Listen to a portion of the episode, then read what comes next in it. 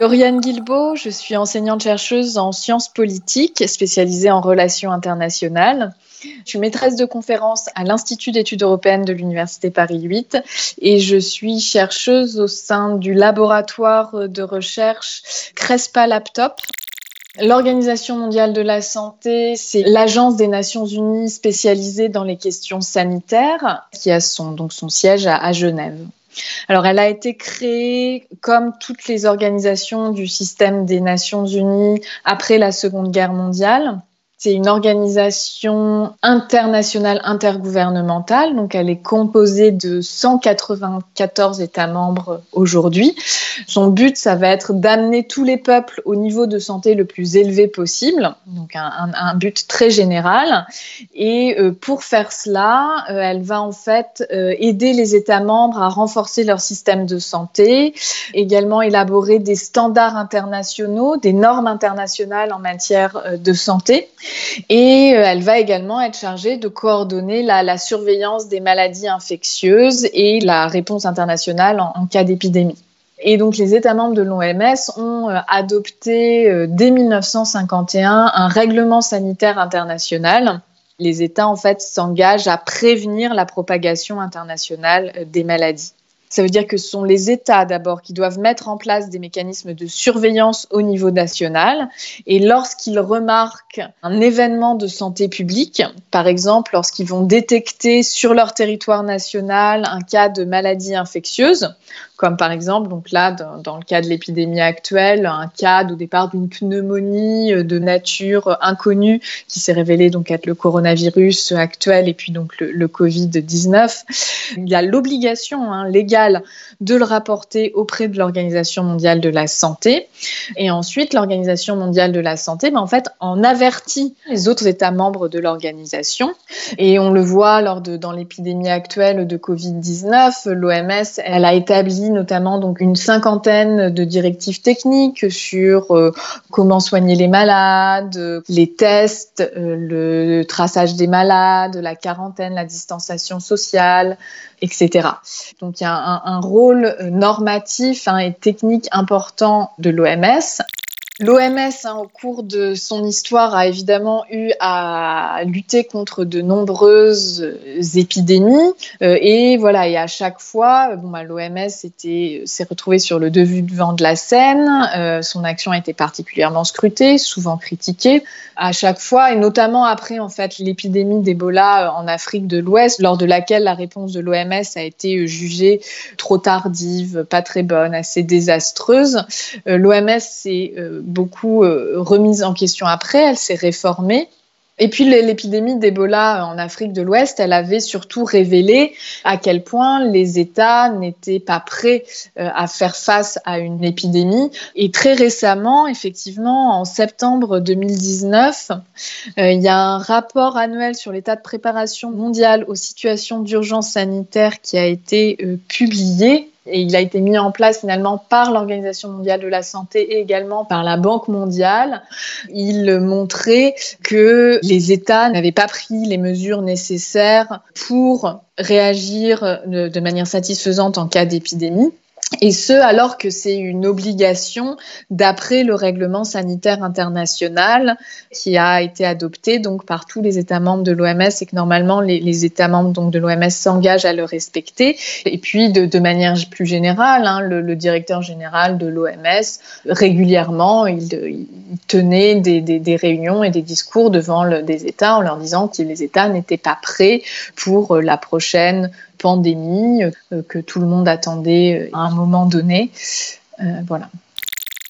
L'OMS est souvent critiquée finalement sur la temporalité en fait hein, de sa déclaration euh, d'urgence sanitaire internationale et sur le, moment vraiment auquel elle sonne la sonnette d'alarme pour la communauté internationale.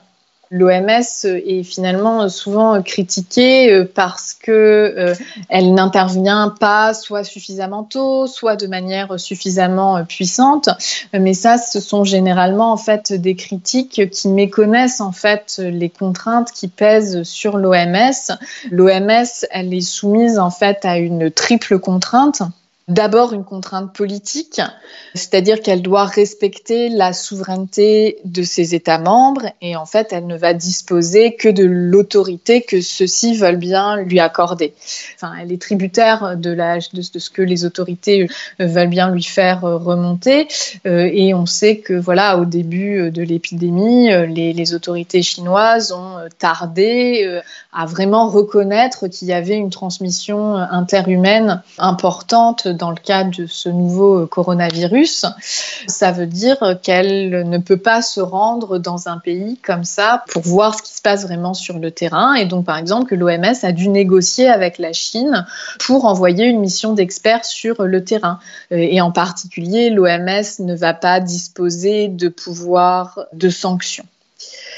La deuxième contrainte à laquelle l'OMS est soumise, finalement, c'est une contrainte financière.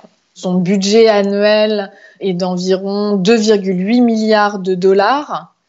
C'est l'équivalent du budget, je crois, annuel des hôpitaux universitaires euh, de Genève. C'est un budget qui est relativement faible. Et dans ce budget, il y a 80% du budget qui est constitué de contributions volontaires c'est-à-dire que ce sont des contributions qui vont être fléchées selon les priorités de ces donateurs. Donc ça, ça contraint également hein, le, fonctionnement de l'organisation. Bah, on voit que l'OMS dépend notamment très fortement d'un certain nombre de grands contributeurs. Le premier contributeur au budget de l'OMS à l'heure actuelle, c'était les États-Unis, donc puisque le président américain Donald Trump vient d'annoncer la suspension au financement de, l'OMS. Donc les États-Unis, leur contribution, c'est de 400 à 500 millions de dollars par an, soit un peu plus entre 15 et 20 en gros du, budget de l'organisation. Donc c'est très important. Pour le moment, c'est une suspension. Et puis les États-Unis, c'est également le, Congrès qui a un pouvoir budgétaire. Mais donc voilà, annoncer de toute façon la suspension, la remise en cause euh, du financement américain à l'organisation c'est très problématique pour l'organisation et pour, son action. Euh, et puis la troisième contrainte, euh, c'est une contrainte, je dirais, géopolitique. Les jeux de puissance entre États vont se répercuter euh, au niveau de l'organisation. Par exemple, au début de la guerre froide, de 1949 à 1955, il y a huit pays du bloc soviétique qui avaient quitté l'OMS parce qu'ils l'accusaient de promouvoir une forme occidentale de la santé. Dans les années 1980, on avait euh, l'administration Reagan qui avait euh, déjà réduit puis menacé de supprimer les financements des États-Unis à l'OMS parce qu'il euh, l'accusait de jouer un rôle de régulation beaucoup trop important. Donald Trump, lorsqu'il a euh, annoncé en fait la, suspension des financements américains à l'OMS, cherche en fait à se défausser sur l'OMS pour euh, chercher à faire oublier en fait le, déni euh, et l'impréparation avec lesquels en fait l'administration Trump a abordé l'épidémie et la situation très critique des États-Unis actuellement. Et en rejouant au sein de l'OMS l'opposition et le rapport de puissance en fait qui l'oppose à la Chine depuis le début de son mandat, euh, puisque donc voilà les États-Unis sont engagés dans une guerre commerciale avec la Chine depuis maintenant plusieurs années. Euh, c'est également voilà un moyen euh, de remobiliser sa base également. L'OMS, elle est confrontée finalement aux limites hein, du multilatéralisme actuel. Et euh, actuellement on voit qu'il y a une, exigence, une nécessité de coopération et de coordination internationale avec tous les États membres. Et notamment voilà pour les questions sanitaires, on voit vraiment qu'il y a une interdépendance très forte parce que s'il y a un État qui manque à l'appel, en fait, on ne saura pas s'il y a une maladie infectieuse qui se développe sur son territoire alors qu'elle peut ensuite se répandre euh, partout. On a besoin d'une très forte coordination au niveau des stratégies euh, pour lutter contre la pandémie. Euh, on a besoin de coordination quand il y a des frontières qui se ferment, par exemple. Dans l'idéal, on aurait besoin également de coordination au niveau des ressources, de la production et de la répartition des masques, des tests, par exemple, et puis ensuite des traitements, des vaccins. Enfin là, il y a vraiment un gros, gros besoin de coopération et de coordination.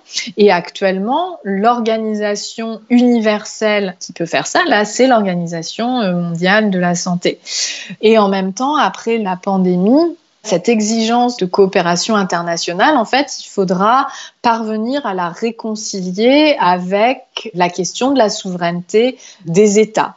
Tout, dépendra en fait après de comment les États se positionnent par rapport à ça euh, sur la scène internationale. Comment est-ce qu'ils ils vont euh, considérer, redéfinir leur souveraineté, leur exigence de souveraineté, et comment est-ce qu'ils vont euh, essayer de concilier ça avec cette exigence de coopération internationale.